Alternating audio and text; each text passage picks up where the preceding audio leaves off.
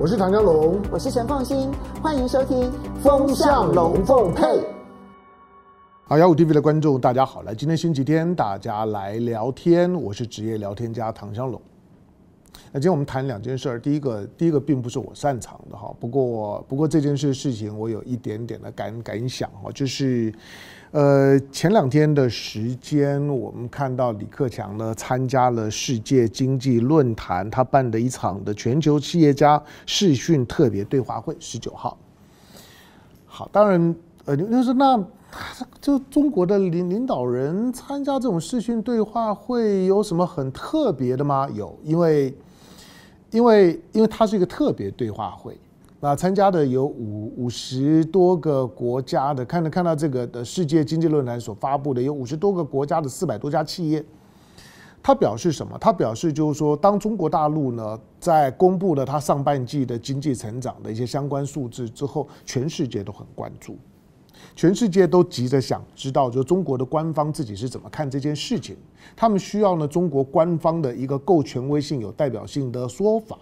这不是出来开记者会的某一些的经济专家呢自己的解读，或者把那些数字呢，呃，就数字的表面当当中呢去拼凑一下。他想要知道的是大陆的官方的领导班子，有代表性的领导班子到底怎么看的。所以李克强呢参加了这样子的一个一个一个会议。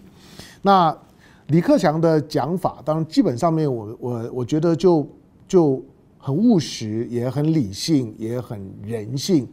他没有，他没有用用那种的、那种的惯性的这种的官方宣传的口吻，觉得啊没有问题啦，我们的、我们的、我们的经济数字都很好，我们已经走走走出了这个，就是说，呃呃，上海的封城的阴霾，所以呢，接接下去呢，下半年的经济表现呢，一定是很亮丽的。那中国的经济呢，没有什么问问题，百分之五点五呢，一定可以达标。他没有这样讲，他他他在强调的就是说，呃。上半季的这些呢经济数字出来之后呢，反映出来的就是中国大陆经济恢复的基础呢不牢固，仍然需要呢很艰苦的努力，那才能够呢达达标。同时，那个百分之五点五那个数字呢是可以保持一些弹性的，就是大家都在质疑说。你习近平说的五点五真的办得到吗？因为简单的算就知道你，你你上半年二点五，那你现在下半年也要要达到，你要全年要达到五点五，你下半年的实时经济成长率一定要达到八点五啊。那下半年你要达到八点五，怎么怎怎么办得到？现在的全球的经经济，除了除了中国还有一些正面讯息以外，其他的都都是一片黑呀、啊。那中国是一个是一个出口出口贸易的比重呢这么这么高的地方啊，所以。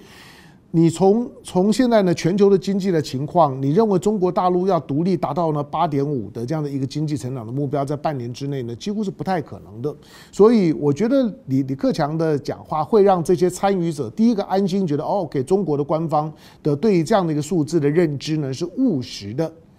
第二个呢是承认，就是说中国大陆的经济呢当当下呢其实是在一个艰苦前行的过程，还要继续努力的，同时强调呢。呃，对外的开放的政策是不是不变的？然后呢，对于呢，对就业跟物价的稳定呢，是非常的重要的。所以呢，下半年呢是一个调整的阶段。当然，现在我们节目播出的时候呢，已经到了七月底了。那八月份的时候呢，是是是的，整个的大陆的领导班子呢要开融团会的时候，他们要到北戴河。北戴河出来的时候呢，大概就会比较知道呢，中国大陆呢对于接下去的一些一些领导班子的集体共识。的一个操作的方式的看法是是什么？八月八月中旬之后呢，大概就会比较清楚一一些。但基本上面，现在呢，上半年你所看到的大陆的经济数字，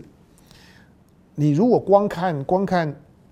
光看第二季零点零点四，上半年二点五，当然不好啊。可是你要知道这个不好，相对世界各各国来讲，那已经算是相当好了。好，那我唯一能够呢提供给大家，就是说你预判一下呢，那中国大陆在下半年，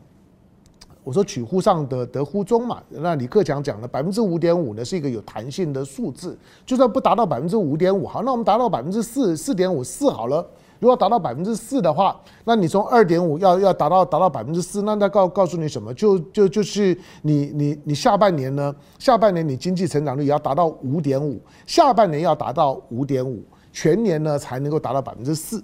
那如果呢达到五点五的话呢，以所以所谓的 GDP 啊，就经济成长率的编程的那个公式来呃来看，那你要你要下手的地方一定有三个嘛。第一个进进出口。你的进出口呢，必须要呢保持旺盛。你的你的出口减减进口的这个数值不只是正的，而且一定要漂亮，像上半年一样。可上半年为什么漂亮？因为你的进口很明显的是减少了，出口呢虽然也有增长，可是呢你的你的进口也也减少了很多。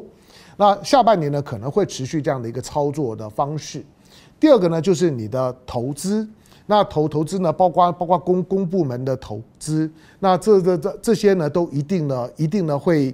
会在会在呢公公部门的就刺激经济的措施上面呢，会起带头的作用。这个呢，其实也已经看到了，而且所谓的基基建呢，基础建设呢，已经从我们之前讲的铁公鸡、铁路、公公公路，然后然后然后机机场呢，慢慢慢慢转移到了其他你看不到的这些呢，数位化的这些呢，基础建设的部分。好，那第三个呢是什么？是消费的力道。你消费的力道呢，其实以现在中国大陆来讲呢，它的消呃消费力道。十四亿人的消费的力道，如果能够呢，能够呢提升个两个三个百百分点，哇，那个就就非常非常惊人了。所以中国大陆今年下半年呢，在刺激消费、提振大家消费信心这件事情上面，尤其是中国人普遍来讲呢，储蓄率呢都是高的，其实是有是有增加消费潜力的。这跟美国不一样，美国呢百分之五十人早就口袋都已经空了，你要刺刺激消费，刺激不到他们。可中国大陆是办得到的，中国大陆只要呢信心够的时候呢，大家把口袋的钱呢，先拿拿出来用，下半年的经济的势头信心够了就可以上来了。所以如何刺激消费？讲到刺激消费，可能很多人会说，那就那就那就给奖励啊，那就给补贴啊，那发现金啊等等。我不知道啊，我我说呢，这些可能有一些的地方政府呢已经在做了，那会不会全面的做？我不晓得，可能就各个地方呢会会会去做，让个各个地方呢去比赛。各个地方政府呢，自己去比赛，看给你设定的目标呢，你有没有达标？这个在大陆呢，永远是有用的。另外有有一点呢，可能是重要的，就是因为因为 GDP 的编程的时候呢，大家呢都是看美美元的美元以美元计价。那以去年来讲呢，美国的 GDP 呢以美美元计价呢，二十二点八兆美元，中国大陆呢十七点八兆美元，中间呢其实呢还还差了将近呢五兆美元。那如果今年呢，今年中国的经济的成长率呢比美国好，但是呢，如果呢希望呢在整个的整个的整个的 GDP 的就美元计价的计算上面能够达到百分之四或者四以上的经济成长的目标，那美元现在的强势，从人民币的角度来讲，人民币一定要升值。那当然以，以以现在的人民币来来讲，它有升值的条件了，因为它的进进出口贸易呢这么的旺盛，相对于其他国家的逆差来讲，今天的中国大陆的人民币当然还还是有升值的空间。好，这几个呢在经济上面的变相跟它的方向，大概是可以研判应该会发生的事情，可以当做大家呢观察下半年的大陆经济的参考。好，那有关于有关于政治面的部分呢、啊？虽然大家呢都在都在都在关心呢，就是说裴洛西啊等等等，但是我觉得大家都已经谈很多了，我们先先放着。我比较我比较关注的呢是是整个的整个的，就是说东东北亚的东北亚，简单讲就就是日本，然后两韩，那再再再加上呢，再加上中国、俄罗斯以及呢境外势力美国。那美国呢，在全全世界的离岸军力啊，就除了除了美国本土以外，它海外的离岸军军力摆最多的就是在东北亚，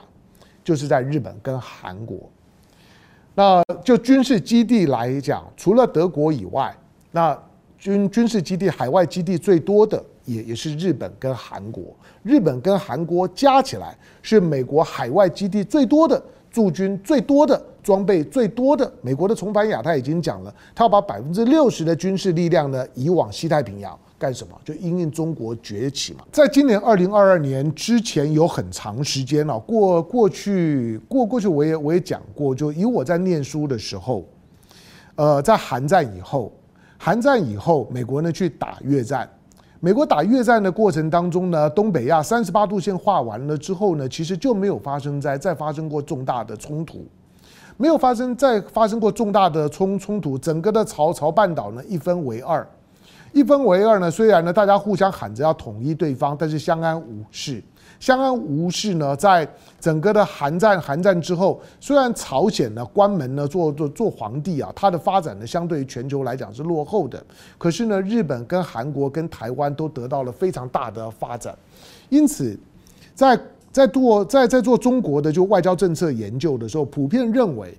中国呢在韩战之后，在整个的东北亚的外交的操作，尤尤其因为呢因为日本呢侵华的罪行。使得呢日本呢充满了罪恶感，充满了愧疚感。那对于对韩国对对中国呢充满了这种的罪恶感。所以呢中国跟韩国在对于呢日本呢提出呢提出各种的这种的政治主张的时候呢，日本基本上面都不太敢大声回话。所以呢整个的整个东东北亚的地缘政治的稳定性呢就显得很高。中国呢在这个地方的操作呢一直呢都很成功。尤尤其你看到日本。日本是什么时候跟跟北京建交的？今年是中日建交的五十周年。美国是一九七九年的一月一号呢，才跟北京正式建交，才签署了建交公报。日本不是啊，日本是一九七二年了。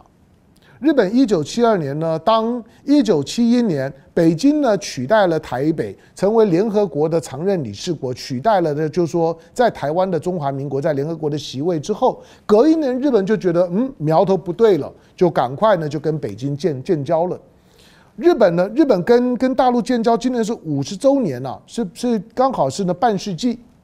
韩国呢，韩国是倒过来，韩国呢因为。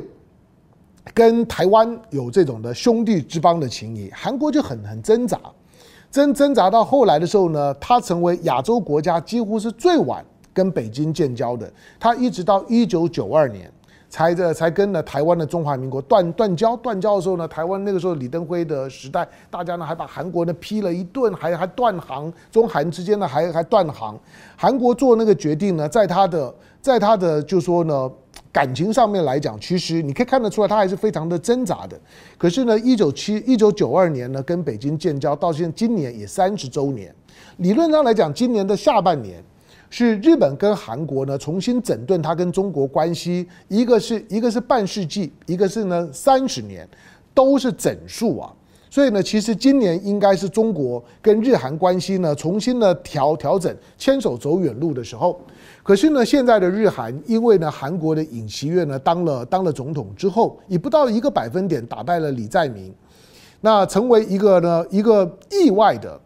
意外的崛起当选的一个右派的政治人物之后，呃，他所做的各种的地缘政治的操操作是很激烈，而且很大胆，而且。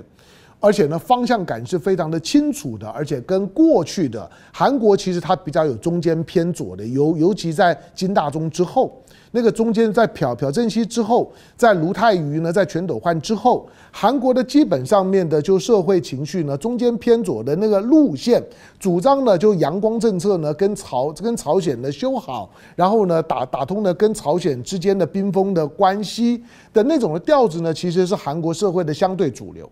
可是这次的尹锡悦的当选，把整个过去呢，从金大中以来所所铺成的那种的中间偏左的那种的立场，上一任的就是说呢，文文在寅的那种的立场跟路线彻底的否定。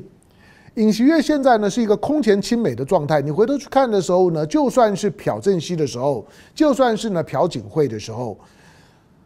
虽然亲美，虽然反共，因为反共而亲美，你可以呢说他反共。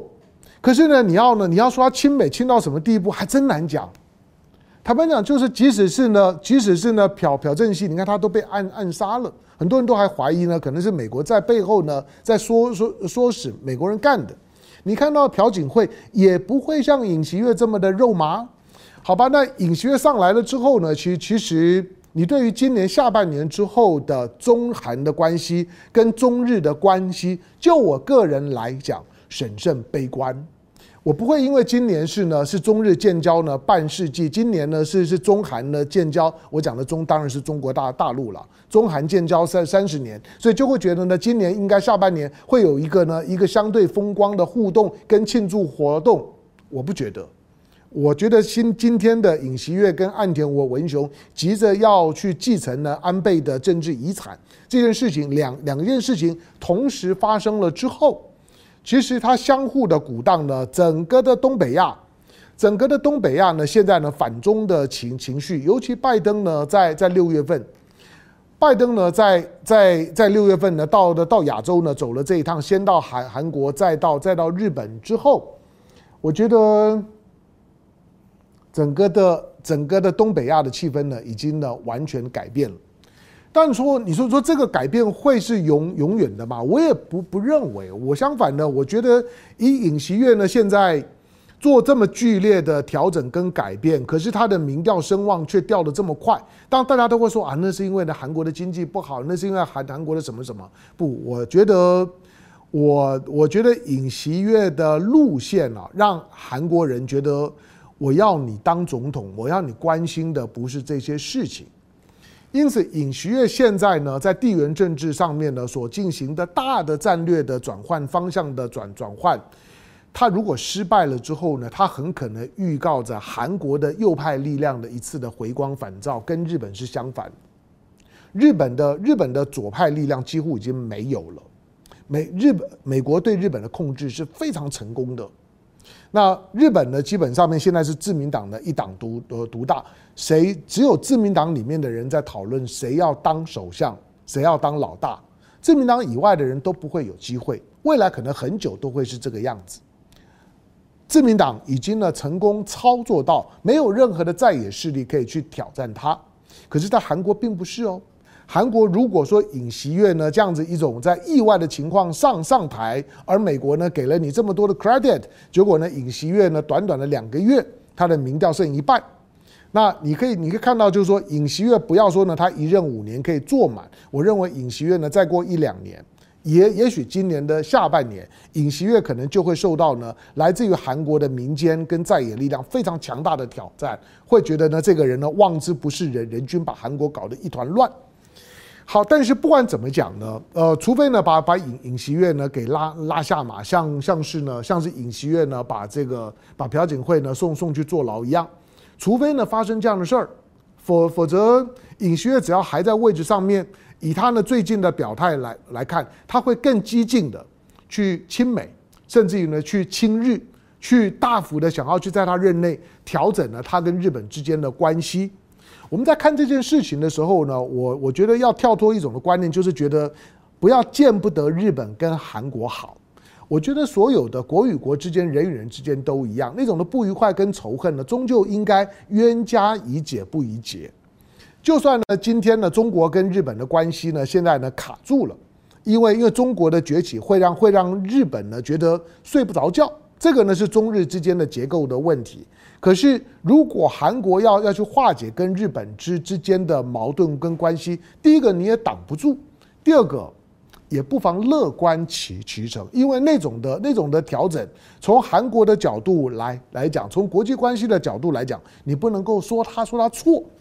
那当然，韩国呢在做这样子的调调整的时候，呃，当他当他呢不断的把他的脸，那。望向美国，望向呢日本，往海洋看的时时候，韩国当然就要开开始呢，要面对到那他跟朝鲜的关系呢，他跟中国的关系呢，以及他跟俄罗斯的关系呢，怎么办？韩国当然，当他已经坚定的想要跟着跟着日本，跟着自民党，要紧紧的排排队，那走在呢走在美国的后面的时候，那接下去呢，他跟。他跟所谓的六方会谈的另外的三方的关关系，必然会进入到一个空前的紧张。三十八度线呢，会不会发生什么样的意外式事件呢？现在看还还太早，应该是不会的。可是以最近呢，最近看到第一个朝鲜，因为这几个月的时间，当朝鲜传出有疫情之后，你有没有发现呢？朝鲜非常的安静。虽然在拜登的出访前的时候呢，射了几枚的导弹，那那个导弹看起来也小儿科，就就是放放烟烟火抗议一下。第二个，原来传闻说呢，他的宁宁边的核核试爆场可能重新启用。之前甚至于西方媒、西方的西方的情报单位呢，释放出说，他可能一个礼拜之内呢，就会再举行了核试爆。没有，几个月过了，也没动。那他跟中国之间呢，也没有也没有什么呢，太太紧密的互动。换说朝鲜在最近这段时时间是锁国中的锁国，基本上呢呢，把自己在里面反反锁，还还在外头呢再挂挂了两个的大头锁，就是把自己彻底呢锁起来。可是呢，最近朝鲜的态度呢开始有一点改变了。你看到他承认了承认了乌克兰，朝鲜呢，朝鲜自己家门口的事儿，他自己的事儿都解解决不了了。但是呢，他还在搅和到乌克兰的战争里面。他承认了乌克兰战场上面的乌东的两两个共和国，他承认顿内茨克共和国，他承认了卢甘斯克共和国，承认这两个共和国的独独立。谈不上这两个共和国。跟朝鲜啊，大概八竿子打的打不着的，但是他为什么这样做？那基本上面你可以想见，那是在向俄罗斯示好，他也在向呢全世界派发一个一个一一个讯号，就是我朝鲜跟你们不一样，但是我在跟俄罗斯示示好，好吧？那他在跟俄罗斯示好，但是跟中国呢？跟中国就未必啊，因为因为中国对对俄乌战争到现在为止，口头上面都还是中立的。中国到现在为止仍然保持着跟乌克兰可以讲得上话，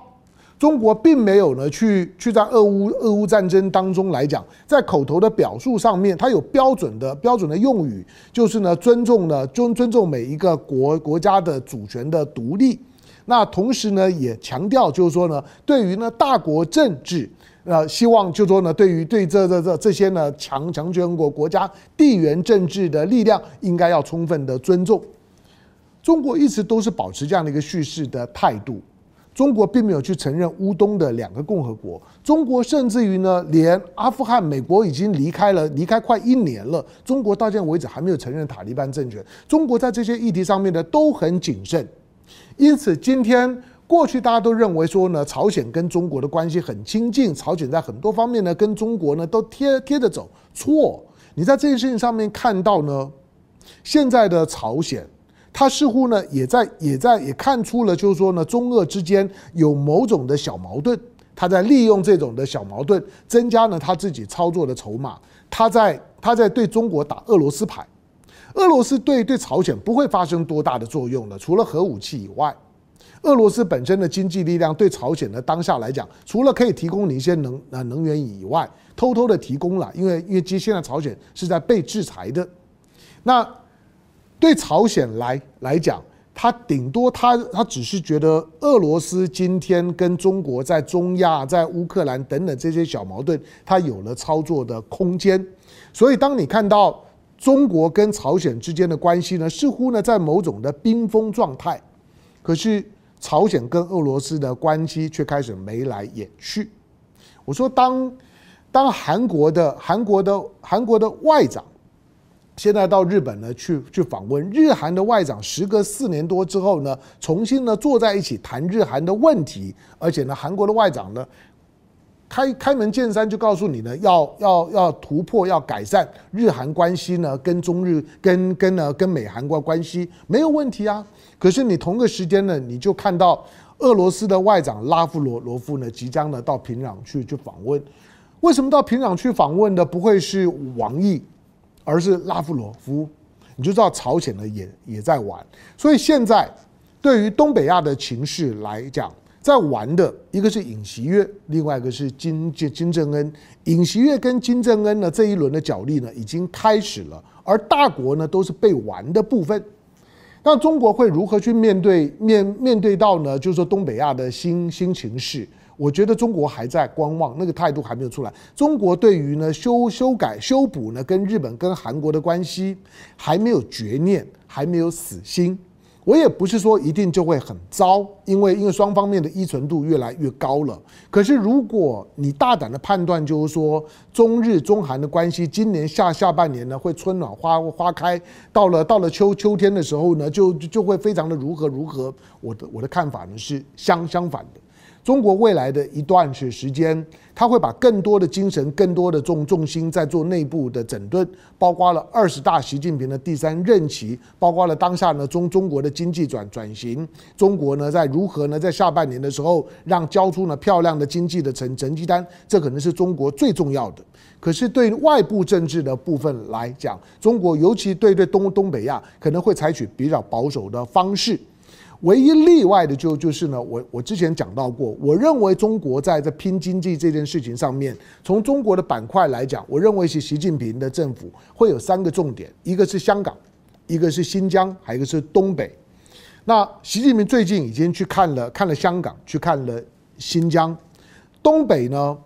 一直是中国呢各个区块当中的经济发展落后大盘的地方。中国如果发展百分之七，那东北大概只有百分之五。中国如果有百分之五，那你发现东北大概只有百百分之三，中国就一直都是落后大盘，拖累大盘。中国作为东北作为中国的铁锈区，如果要走出不一样的格格局，它必须要去突破呢，它跟朝鲜、跟俄罗斯的关系。朝鲜现在开始在在做东北亚的一些的一些的操作，中国会不会去正面回应、正面看待，让整个朝鲜、俄罗斯的西伯利亚区以及呢以及东北一起呢进入到一个一个新的地缘经济的发展的格局？这个是呢另外一种的可能性，是我关注的重点。我觉得它的可能性仍然是蛮大的，因为对三方都好。可是因为呢现在呢主动呢在在做操作的。是平壤，所以我不确定呢，中国大陆的态度呢会是如何。但是呢，如果中国大陆给予正面的回应，那就是香港、新疆、东北，这可能呢就就是呢接下去中国呢要拉抬的三个经济区块。好，感谢呢收看呢今天的星期天的雅虎 TV，感谢大家呢陪我聊天，下个周末见，拜拜。